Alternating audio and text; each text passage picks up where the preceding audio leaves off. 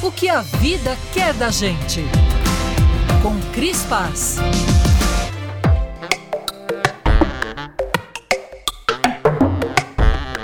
Quando pequena, eu tinha um caderninho onde anotava os trechos que me marcavam de livros que eu havia lido. A encadernação com páginas de cores diferentes me acompanha até hoje, mesmo depois que deixei pelo caminho os diários que escrevia desde os 13 anos. Boba de mim, sucumbi à insistência de um namorado ciumento que não dava conta do próprio passado e quis apagar o meu também. Eu me desfiz de décadas de manuscritos que agora contariam muito sobre quem sou mas não abri mão da coleção de universos que fiz ao longo do caminho, como quem cata conchas na areia.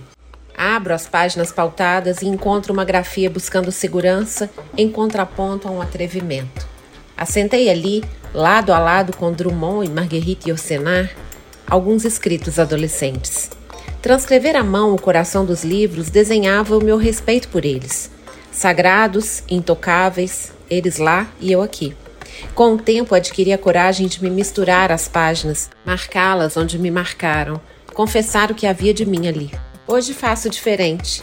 Descobri um marca-texto que não deixa rastro na página seguinte e, enfim, me senti à vontade para macular as folhas como quem assenta bandeira demarcando o território. Sou uma colonizadora de páginas já escritas. Me aposto delas por considerá-las minhas também. O remorso por ter abandonado meus diários me ensina a não mais admitir me desfazer de qualquer detalhe do mapa afetivo que me trouxe até aqui. O novo método tem um lado delicado. Deixa provas. Torna-se constrangedor emprestar um livro que li, como se alguém entrasse no quarto alheio na manhã seguinte a uma noite de amor. Compartilhar um volume que li é deixar alguém olhar pela fechadura, acessar sensações e sentimentos particulares, indizíveis, pois precisaram de outro que os traduzisse. Alguém leu meu pensamento e uniu os dois hábitos, o de transcrever para guardar e o de marcar em neon no próprio papel lido. De vez em quando, uso o leitor digital. O recurso me possibilita sublinhar, guardar e até compartilhar digitalmente os trechos marcantes e saber se outros também foram tocados por eles, numa espécie de roda de leitores anônimos que se falam sem se entregar.